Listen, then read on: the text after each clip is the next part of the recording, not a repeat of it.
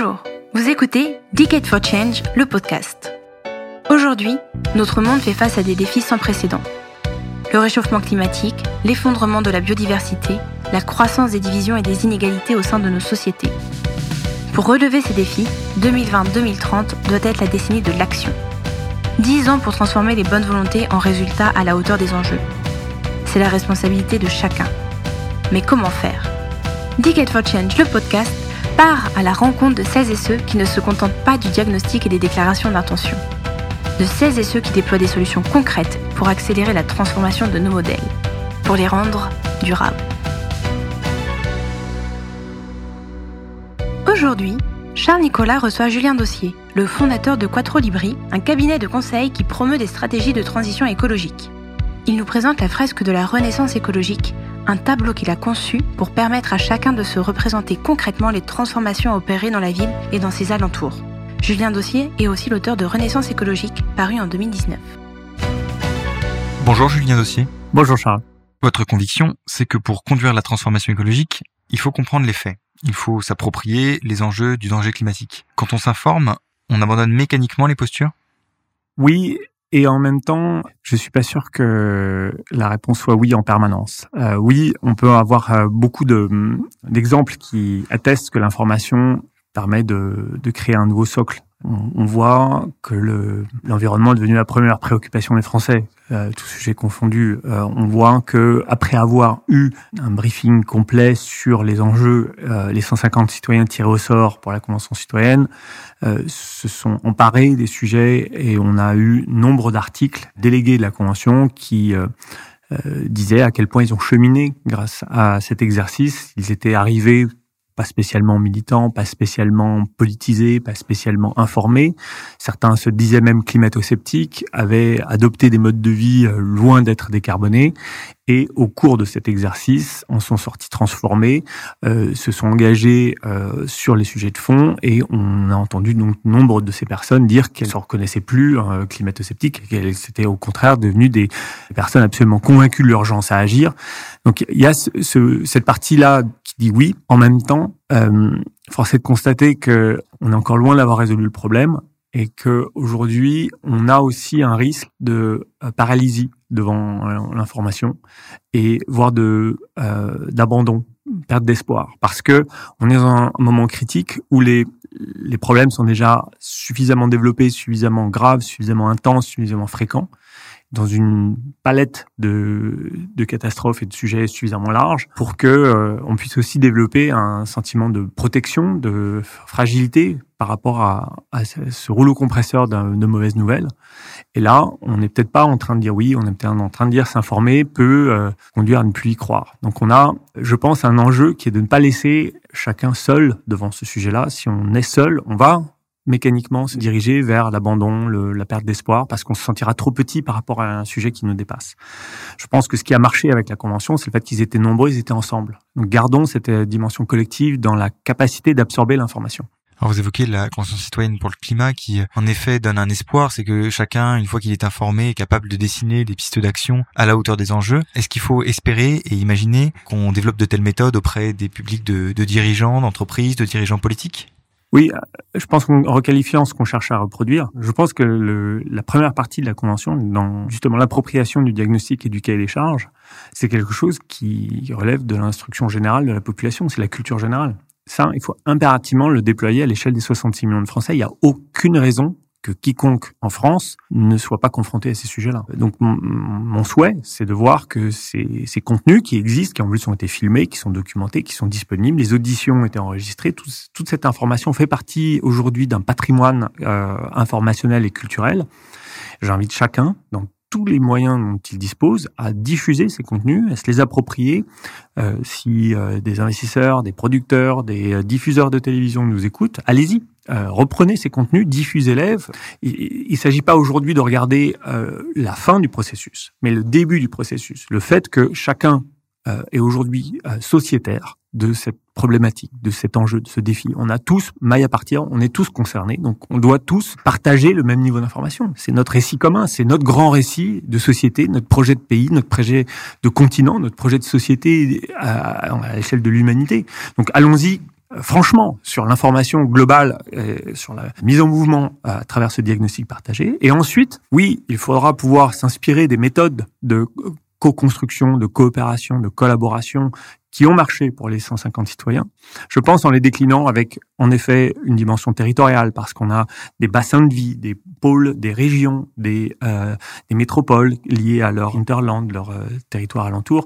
Il y a une, vraie raison à impliquer de plus en plus de parties prenantes au-delà des modes de représentation habituels, les entreprises, les, les élus, les ONG, etc. On a besoin d'un cadre plus, plus inclusif. Et là, on a vu que ça marchait. Donc il faut le faire à plus grande, à plus grande échelle. Mais je pense en, gardant à l'esprit que cet outil de la convention citoyenne, c'est finalement un sondage à grande échelle. C'est pas tant une mesure, une liste de mesures qu'on va euh, mettre en œuvre euh, en considérant que les gens qui s'adressent à nous là sont des conseillers d'État capables d'écrire la loi. Je pense qu'on a été trop loin dans cette attente ou cette exigence vis-à-vis de, la convention. Je pense que euh, c'est à la convention de nous fixer les objectifs de résultat. Et c'est à nous, dans les différents métiers ou positions que nous pouvons avoir, de construire les solutions qui permettent de tenir les objectifs que les, euh, conventions vont fixer. Si on, on rétablit cet euh, effort de la preuve du côté de la masse et non pas des quelques conventionnés, je pense qu'on a un véritable outil euh, de transformation. Vous proposez un autre outil pour développer l'imaginaire collectif. C'est la fresque de la Renaissance écologique. La fresque, c'est un tableau qui représente une ville et la campagne qui l'environne. Et sur cette fresque, on identifie bon nombre des activités humaines, où on vit, où on achète, où on travaille, où on produit, où on fabrique, et comment on se déplace. Qu'est-ce qui vous a inspiré cette fresque et comment elle fonctionne? C'est une question de mes étudiants. Euh, j'ai enseigné la ville durable à HEC et souvent on me demandait mais à quoi ça ressemble une ville durable? Et j'ai voulu montrer qu'on a de très nombreuses mauvaises représentations de euh, la ville durable. Et euh, notamment, j'ai voulu aussi montrer qu'on avait un problème ancien. Quand on regarde par exemple une œuvre qui comme la Cité idéale, la Cité idéale de Robineau, euh, c'est une œuvre de la Renaissance et on, voit un, décor de théâtre formidablement élégant avec des bâtiments euh, d'architecture classique et euh, une, une vraie sérénité qui se dégage des proportions, de l'harmonie de cette, de cette composition. Mais en rien, on a une cité idéale puisque on n'a pas de travail, on n'a pas de quoi se nourrir, on n'a pas de, de loisirs non plus. Il y a quasiment pas de personnages dans cette composition, donc on est dans un décor, on n'est pas dans une cité vivante. Et on n'est pas dans un idéal, puisqu'on ne peut pas désirer ce, ce, mode de vie minéral, encore moins adapté aujourd'hui aux questions climatiques par manque de végétation. Donc on, on a une erreur de représentation.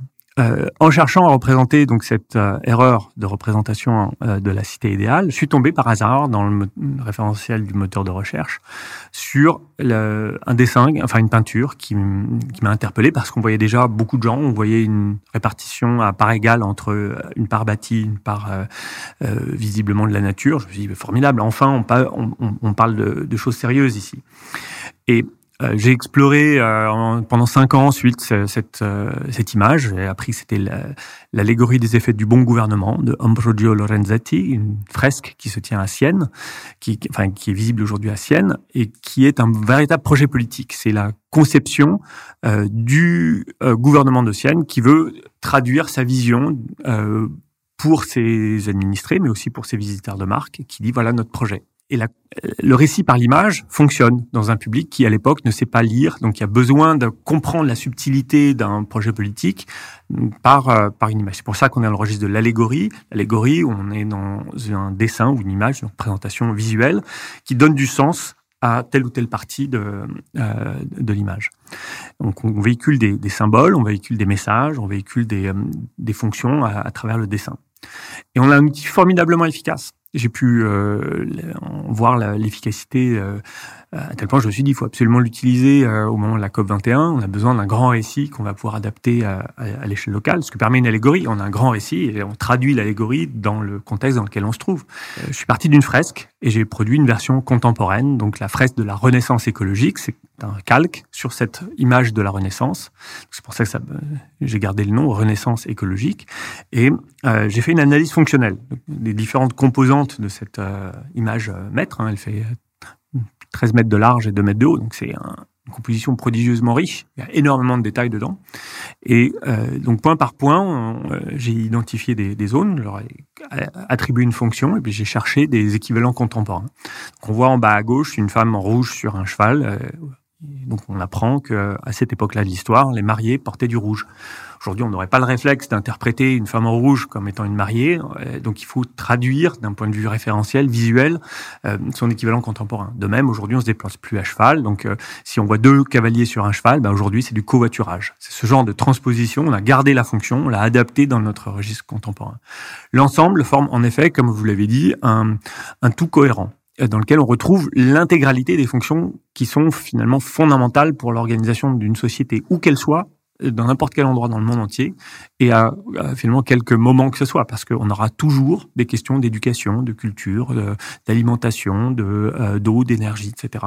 Ces, fonctions-là sont inhérentes à l'organisation de n'importe quelle société. Et c'est ça qui est précieux, c'est qu'aujourd'hui on a un outil qui nous permet de penser cette complexité en la simplifiant parce que euh, le dessin est accessible. On l'a cherché euh, en s'inspirant de Magritte, à ce que n'importe quel enfant puisse comprendre justement que là il y a deux enfants qui jouent au ballon, ils, ils partagent quelque, un moment de jeu ensemble. Et euh, c'est un garçon, une fille. Là, un peu plus loin, c'est euh, euh, justement un compost. Là, c'est etc. Donc on, signifie des choses simples qui sont accessibles dès le plus jeune âge. Et en même temps, si on les interprète, on requiert là une, forme de, connaissance ou de sophistication pour expliquer pourquoi on a mis une éolienne à côté d'un mur, euh, de briques réfractaires devant lequel on a taillé un, un arbre en espalier. Ben, on va parler d'énergie avec la colocalisation de ces différentes fonctions. Le mur avec ses briques réfractaires marque l'efficacité énergétique euh, et euh, donc on va avoir euh, également un principe d'efficacité dans la taille en espalier qui permet de capter le maximum de rayonnement sur chaque branche et donc de faire mûrir les fruits qui nous permettent derrière d'avoir une, une, maturité plus rapide des fruits sans avoir besoin de les importer sur des distances longues. Comme on évite une importation, on évite des transports, donc de la consommation d'énergie dans les transports. C'est une façon de marquer aussi la sobriété. Et le fait d'avoir une éolienne juste au-dessus, ça montre qu'on peut imaginer des éoliennes de proximité qui ne sont pas les immenses éoliennes qu'on retrouve dans les, dans les campagnes euh, euh, sur les, grandes cultures, mais là plutôt des éoliennes pigotes, des petites choses, mais qui participent à l'autonomie énergétique des, euh, des bâtiments. Donc ce dessin-là, tout simple, tout anodin qu'il soit, nous invite à, à répondre à la question pourquoi Pourquoi y a-t-il telle et telle chose qui sont finalement regroupées dans ce, cette portion-là du dessin. Qu'est-ce qu'elles font ensemble? Qu'est-ce qu'elles nous disent? Et ce travail de, euh, de, questionnement est pour moi très précieux en ce moment parce que c'est euh, euh l'invitation en fait à aller explorer, à aller se renseigner, à aller en savoir plus. Pourquoi y a-t-il cet objet? Qu'est-ce qu'il nous raconte? Et plus on cherche à répondre à la question pourquoi, plus on va acquérir des compétences, des, des connaissances, et on va finalement maîtriser le sujet et on va être en mesure d'agir. Plaçons-nous à, l'échelle de l'entreprise. Comment projette-t-elle ses activités sur une telle fresque? Et comment cette fresque l'aide à faire émerger des pistes pour faire in fine évoluer euh, une chaîne de valeur en fait vers des modèles plus durables? Alors, euh, on a un, choix immense pour répondre à la question. On, peut regarder dans différentes zones de la fresque pour savoir si on parle d'une entreprise du secteur primaire, secondaire, tertiaire, voire quaternaire. On va retrouver des symboles qui nous permettent de, euh, situer des activités extractives euh, de, pêche ou d'agriculture. On va avoir des activités de commerce, des activités de transformation, des activités de la connaissance. Donc on retrouve l'organisation très schématique de l'ensemble des, des, sociétés. À partir du moment où on a situé une entreprise dans une de ces fonctions-là, eh bien la fresque nous aide à, visualiser, à situer la chaîne de valeur. qui sont les fournisseurs euh, d'où viennent les matières premières euh, qui sont nécessaires au fonctionnement de, l'entreprise, euh, qui sont les partenaires sociaux, euh, qui sont les clients, euh, quels sont les financeurs. et puis, on peut aussi aider l'entreprise à se situer dans un monde qui est possible et un peu différent de celui qu'on connaît. Possible parce que toute la, tous les éléments de, de cette fraise viennent de photos. Donc aujourd'hui, on, on, est en mesure de, de construire un monde avec ces dessins-là tout, est, existe, on n'invente rien.